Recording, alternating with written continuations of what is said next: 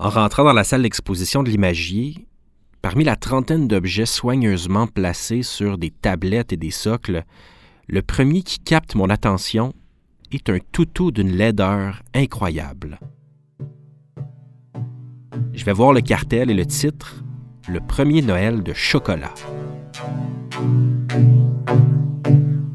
Sa propriétaire, Léa, est passée au studio de Transistor cette semaine et je lui ai demandé de m'expliquer l'œuvre.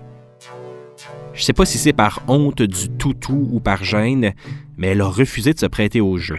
Salut Julien, c'est Léa. Quelques minutes après, elle me laissait ce message sur mon répondeur. Euh, donc, mon souvenir de Noël euh, se situe autour de 1995.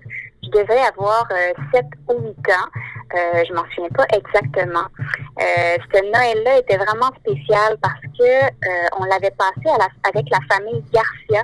C'était la famille d'un artiste en résidence au centre d'artistes que mes parents géraient à Granby euh, et qui gèrent d'ailleurs encore aujourd'hui. Euh, voilà. Et puis, au réveillon, moi, ma sœur et Anna, qui est la fille euh, des Garcia, on avait toutes reçu un animal en peluche. Moi, c'était un éléphant rose que j'ai nommé Chocolat. Faut dire qu'il y a les yeux bruns.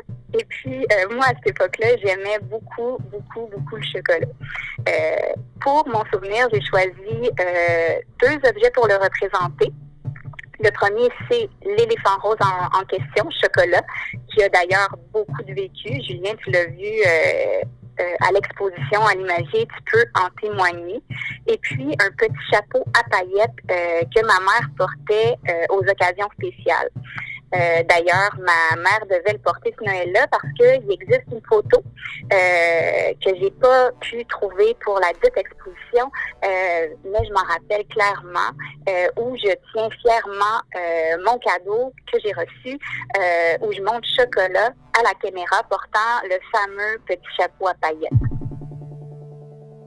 Joyeux Noël aux familles Garcia, Alain et Gendreau.